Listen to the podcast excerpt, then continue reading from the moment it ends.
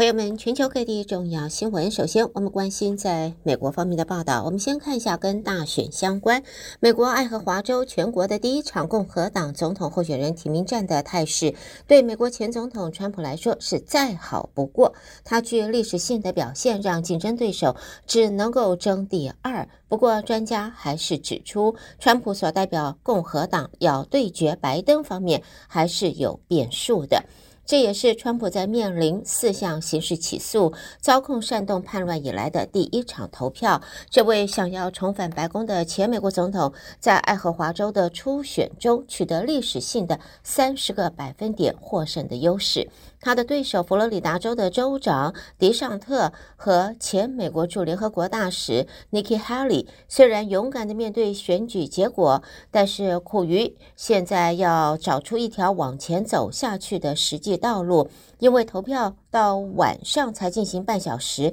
各界就已经预测川普会胜出了。川普在爱荷华州初选胜选感言中说：“这是让我们国家团结的时刻，似乎是为了让美国相信初选已经成了定局。”美国有许多媒体也似乎同意这一点啊。那么，嗯，不过呢，尽管华府观察人士不看好迪尚特，认定川普出现，部分专家表示，现在就认为 Nikki Haley 已经出局，仍然为时过早。而现在呢，前美国总统川普在爱荷华州党团会议当中拿下了共和党总统候选人的提名首战。昨天他就现身纽约的法院，开始为作家卡罗尔提出的诽谤指控受审。之后呢，又在社群媒体上批评女方性侵指控是谎言。根据在出庭之后呢，川普昨天下午三点左右就离开了法院，前往东北部 New Hampshire 州，在当地要在二十三号举行共和党总统候选人提名的第二站。接着看到华盛顿的报道，一项要求美国国务院在三十天内提交报告，检讨以色列是否在针对加萨哈马斯的行动中侵害人权，否则就要冻结对以色列安全援助的决议案。昨天就在联邦参议院遭到了否决。七十二位参议员投票搁置这个决议，在一百席的参院轻松跨越简单多数的门槛，支持者仅仅只有十一位。投票是由无党籍议员桑德斯推行的。桑德斯在敦促支持的演讲中说：“必须要确保美元的使用符合人权和我们自己的法律。”另外呢，两位熟悉白宫决定的消息人士和一位美国官员则在昨天透露，拜登政府预料很快就会宣布计划要把伊朗支持的也门青年运动啊这个叛军重新列为全球恐怖分子。与此同时，青年运动已经对红海商船发动了数十次的攻击。青年运动则表示，他们攻击这些船只是为了回应巴勒斯坦武装组织哈马斯十月七号攻击以色列之后，以色列在加萨的军事行动。而国防部长方面呢，神秘入院这个治疗摄护腺癌，而引起了多方批评的现任美国国防部长奥斯汀，经过半个月的治疗休养，已经在日前出院了。国防部则表示，他暂时会在家中休养，这个期间是可以履行他国防部长的职务，完全康复之后再回到五角大厦。七十岁的奥斯汀也另外发表声明，感谢就是呃 Walter Reed 军医院的医生护士细心的照顾。国防部在声明中也引用了两名主治医师提供的细节，形容奥斯汀留院期间康复进度良好，体力逐渐增强，也接受了一系列的检查评估以及不涉及手术的护理治疗。解决了他长期腿部疼痛的问题，在未来，奥斯汀需要接受物理治疗，渴望可以完全康复。好，另外呢，看到这是呃，美国《华尔街日报》说，台湾所订购了大约一百九十亿美元的美国飞弹，还有火箭发射器等相关的武器，来协助抵御来自对岸中国的威胁。但是，唯一的问题就是，美国对其中许多订单的交付还得要拖延好几年之后。军事分析家和前台湾国防官员则说，美国对台湾军售交付延宕，也会使得台湾在中国入侵或封锁时变得更加的脆弱。在现在呢，美国前总统川普与现任总统拜登政府任内所签署的大多数国防装备合约，都因为都因为官僚拖延和国防制造商的产能受限而停摆，积压的未交付订单金额现在已经达到了一百九十亿美金了。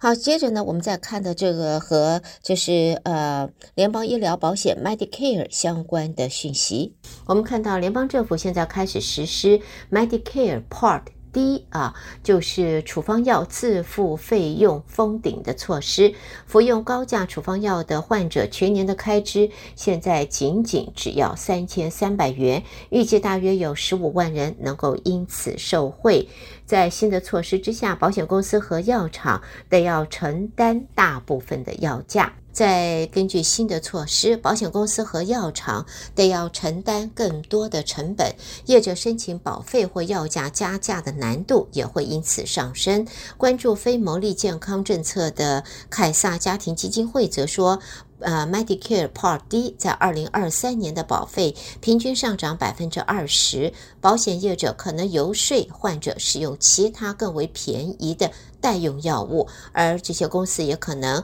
更改承保药物的清单。患者到了明年二零二五年就必须小心来检讨一下自己的医保计划和使用的药物了。好的，朋友们，这是带给大家在美国方面的重要新闻。收听的是德州中文台，我是胡美杰。下边我们将把焦点转到国际新闻方面，朋友们继续一同关心吧。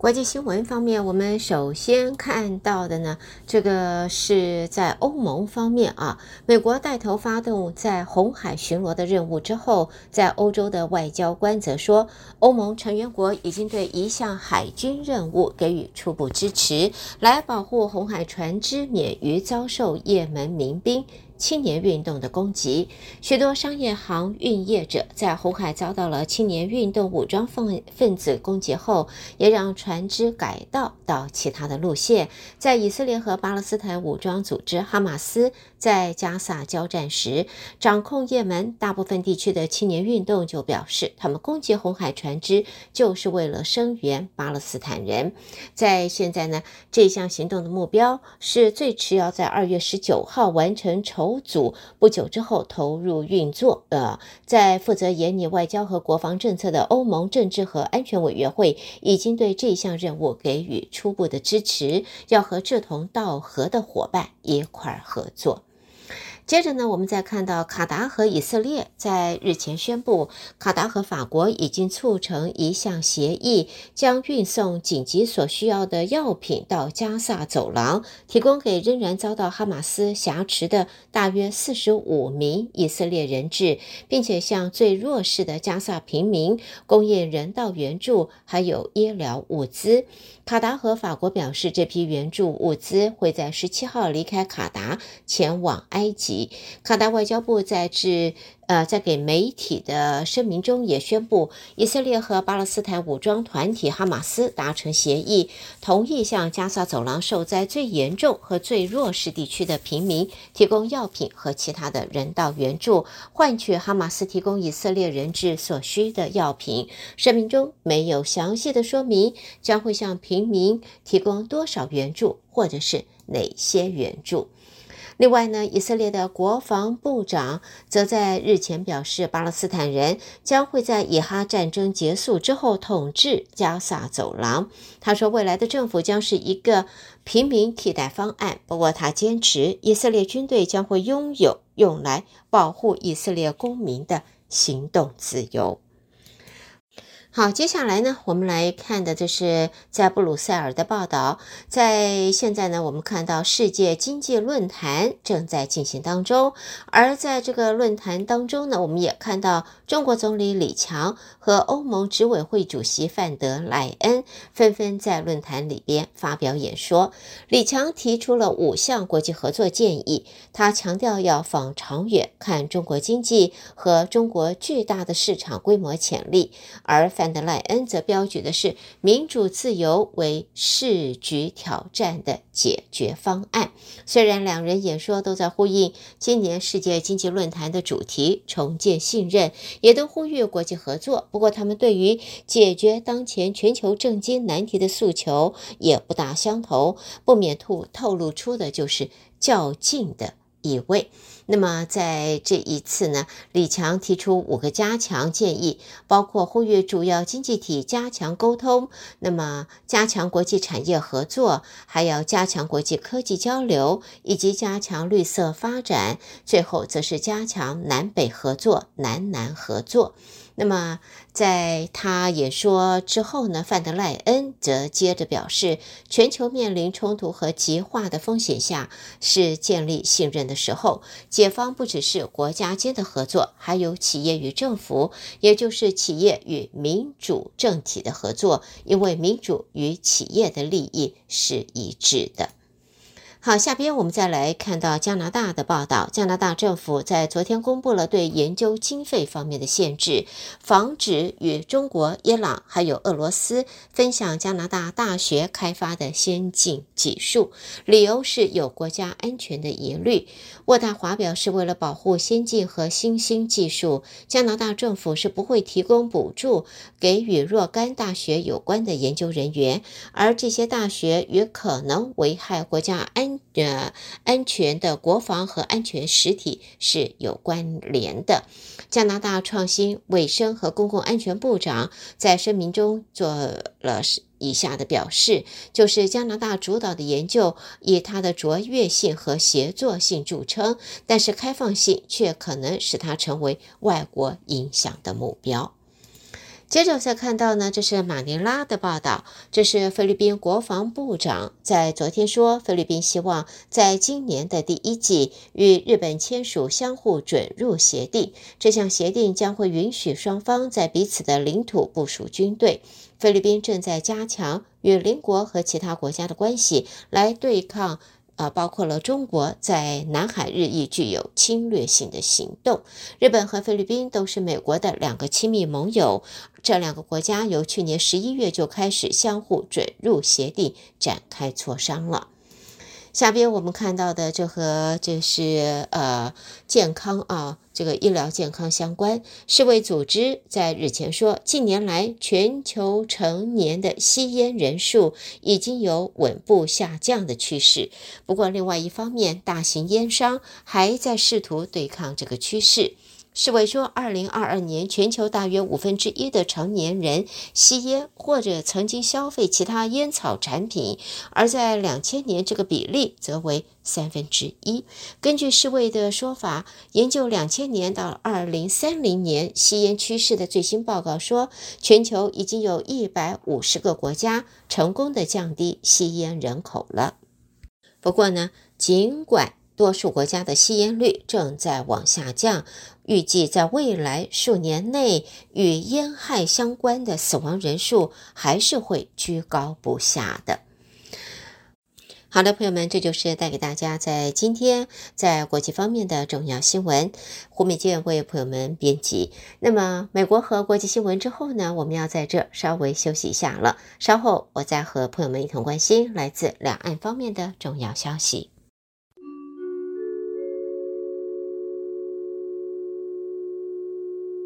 第一个看到，中国国务院总理李强昨天就在瑞士的达沃斯和欧盟执委会主席范德莱恩会面时表示，希望欧盟在经贸问题上公平对待中国企业，审慎出台限制性经贸政策和使用贸易救济措施。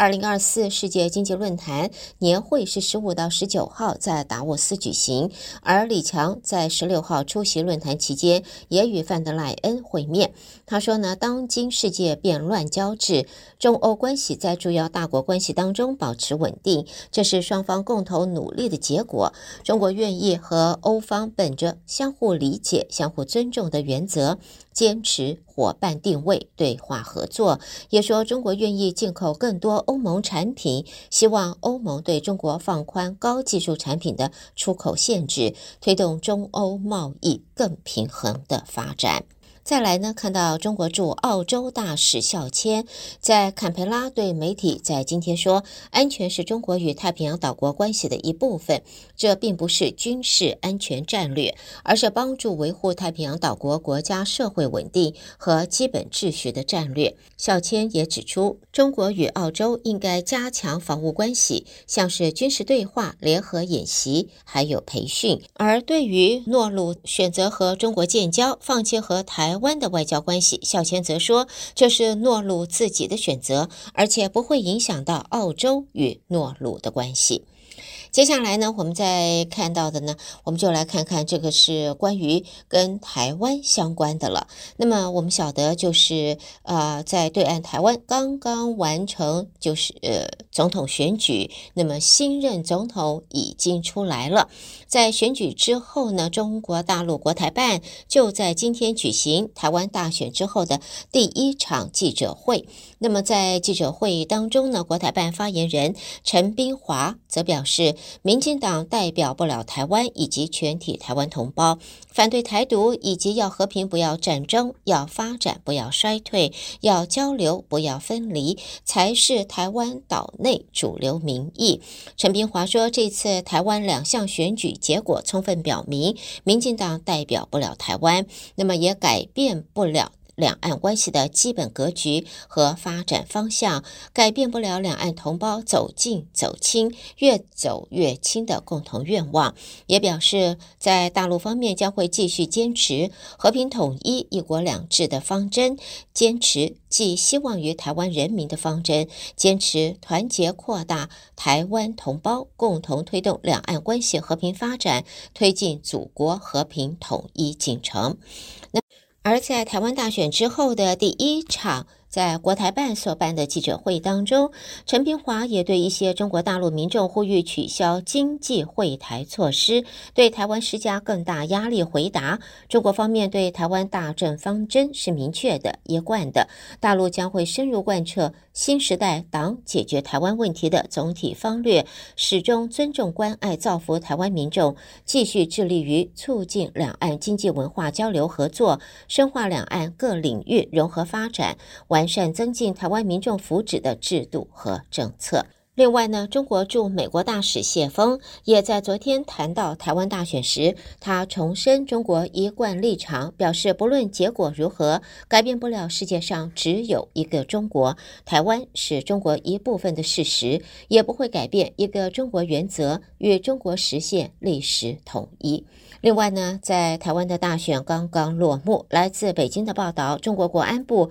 就在今天表示，面对选后的台海局势，中国国安机关将会深入开展涉台、反颠覆、反间谍、反分裂斗争，依法防范、防止和惩治敌对势力渗透、破坏、颠覆还有分裂活动。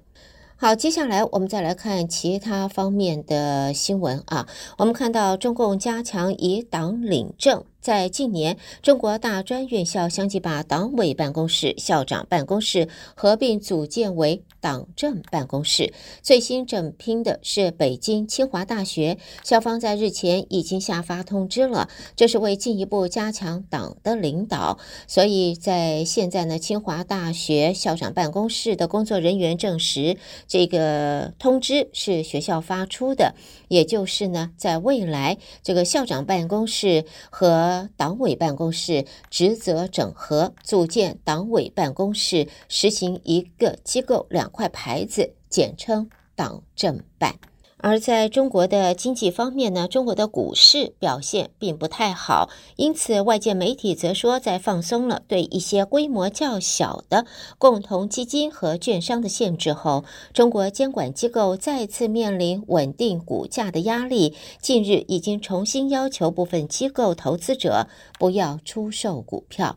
而中国电动汽车大厂比亚迪成为第一家进入全球前十的中国汽车企业。不过在高阶智慧驾驶方面布局还是比较慢，被舆论诟病智慧化程度不足。比亚迪方面则表示，未来将会在智慧化领域投入人民币一千亿元，以此改进。好的，朋友们，这就是带给大家来自中国方面的报道。你收听的是德州中文台，我是胡美健。下边我们把焦点转到台湾方面，一块收听台北新闻主播所带来的报道。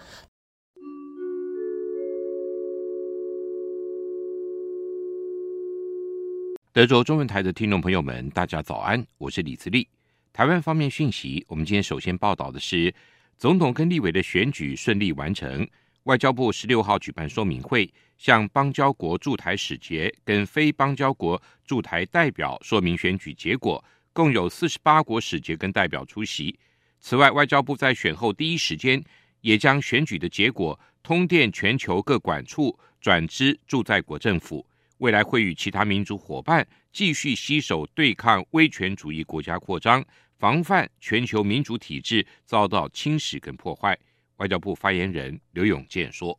其实，我国选举成功选举引起全世界的关注哦。到目前为止，我们已经收到了超过八十个国家，全球有超过七百名的政要对我们表达了恭贺之意哦。另外，针对诺鲁断交后续的效应跟中国持续的外交打压，我外交部也重申，友邦常年协助台湾参与国际组织，为我直言，为台湾而言非常的重要。”外交部相当重视邦交国，也投入资源强化双边的关系，未来仍将尽全力的维系邦谊。刘永健说：“巩固邦交国与发展非邦交国的实质关系，两者并不冲突。外交部也没有孰轻孰重的选择，而是兼顾邦交，并同时发展与理念相近国家的实质关系。”二零二四大选后，新国会的龙头之争引发关注。针对外界点名韩昌沛，也就是韩国瑜跟黄国昌，民进党团总召柯建铭今天接受专访表示，立法院正副院长是国家象征，国民党的韩国瑜当立法院长对国家是否光荣，是不是沐猴而观？大家应该思考利弊得失。民进党会冷静地面对目前的处境。对于民进党在这一次大选流失的青年选票，柯建铭表示。现在是三党鼎立的时代，台湾人民给了民众党主席柯文哲太多不该有的宽容，但这是蓝绿恶斗的结果，让第三势力出现。因为建制派永远会被讨厌，他相信新任总统赖清德的行政经历丰富，了解民意，一定会思考这个问题。民众党主席柯文哲今天出席党部主管会议，是总统大选败选之后首度公开露面。针对柯粉在各大社群平台疯传坐票、要发动抗议等情势，柯文哲强调，台湾是民主社会，可能有选务瑕疵，但不可能大规模的坐票。柯文哲说：“第一点哦，还是要跟全国的选务人员哦说一声辛苦了。第一个哦，我还是认为选务工作很辛苦了。还有一点哦，台湾已经是一个相当成熟的民主国家，大规模作票，我认为不可能的。这个这个，按说有些小瑕疵。”也许会有，但是这样的哦，这个不在席投票应该要发展。因为想想看哦，每次选举到了台铁、高铁就要爆满，那实在是大家疲疲于奔命。还有一点呢，就等于在制造那个投票的成本。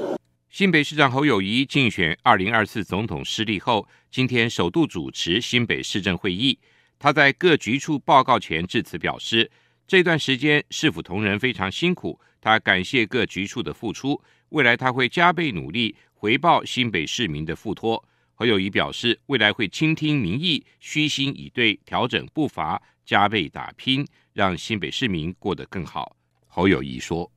当然，在这段时间，我在扛起另外一个重大责任的同时，我们希望新北市能够过得更好。所以，即使大家认真的努力的在工作岗位上不断的往前迈进。”我未来我还是一定会用更多的的努力来加倍奉还我们新北市民的所托，让新北市民能够过得更好。未来我们要更倾听民意，虚心以对，调整步伐，积极打拼，作为我们首要的任务，带给四百万市民更多的城市光荣感。国民党在总统大选中败选，党内出现逼宫的声音。国民党主席朱立伦今天表示。他可以一走了之，但是他倾听到更大的声音，是要他坚定的留下来，所以他会继续忍辱负重的奋战到任期的结束。朱立伦说：“国民党必须要不断的改革，不断的大步迈前，年轻化的脚步不但不能停止，要走得更快。所有的建言批评，我都会接受；所有的责难责难，我会一肩扛下。我会继续忍辱负重，改革，培育我们更多的人才。我会坚定的奋战到任期结束。此外，国民党组发会也在中常会报告败选初步的检讨报告，坦言南部的选票落后较多，未来要深耕南部。三三企业交流会今天举行一月份的例会，理事长林柏峰指出，二零二四大选已经落幕，呼吁下任政府要有新的气象。他并提出了三大期待，包括掌握好国际外交跟让两岸关系和谐，以及重新思考能源政策以稳定供电，还有新政府新国会都要以台湾的利益为优先，不要政党恶斗。林柏峰说：“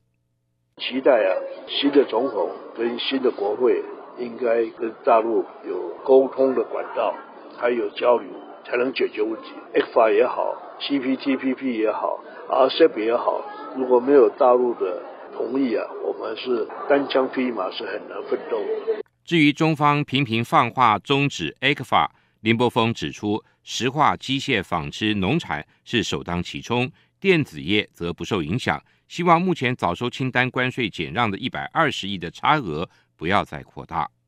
随着二零二四大选落幕，交通部公路局局长陈文瑞也宣布。公路局将在今年启动四大新兴计划，包括四年新台币四百亿的永续提升人行安全计划，四年五十七亿的环保自行车道第二期计划，以及六年新台币五百四十亿的省道快速公路改善计划，还有七年六百四十三亿的公车客运电动化计划，全面提升人车路的安全跟品质。陈文瑞说。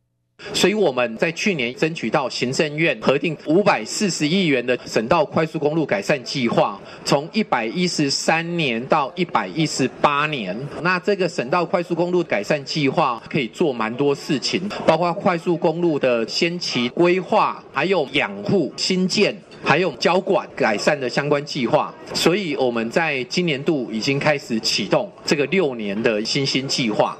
另外，中央气象署署长陈家平今天也表示，今年气象预报将推出多项变革，包括五天内的台风路径的预报误差可以从三百二十一公里降到两百六十七公里，并且新增加台风暴风圈最早抵达时间的预估。此外，山区暴雨市警也将扩及到全台，远近海面的预报则将从三天延长到五天，并且强化离岸流的预警。甚至将太空天气测报纳入预报范围，气象署署长陈家平说。那台风数值预报模式在一百一十三年，我们预计要把解析度提高，从大网格十五公里提高为十公里，那小网格从三公里提高成为两公里。那预计这样可以改善我们对台风路径预报准确度的掌握。那我们在今年定的目标是希望五天内的台风路径预报的误差可以从三百二十一公里减少到两百六十七公里。那还有一个部分就是我们也会提供新的暴风圈最早抵达时间的估计，提供有关台风侵袭的时间点。让需要做决策的单位来做相关的决策。鸿海集团旗下的半导体设备厂金鼎，美国官网十六号遭骇客攻击。尽管金鼎发布重讯，强调对公司的运作没有重大影响。资策会专家今天受访表示，企业平常一定要注重资安的三面向，就是管理、意识跟技术，包括落实数位系统的管理，提升员工自安意识，并精进漏洞扫描跟修补等技术。必须要齐头并进。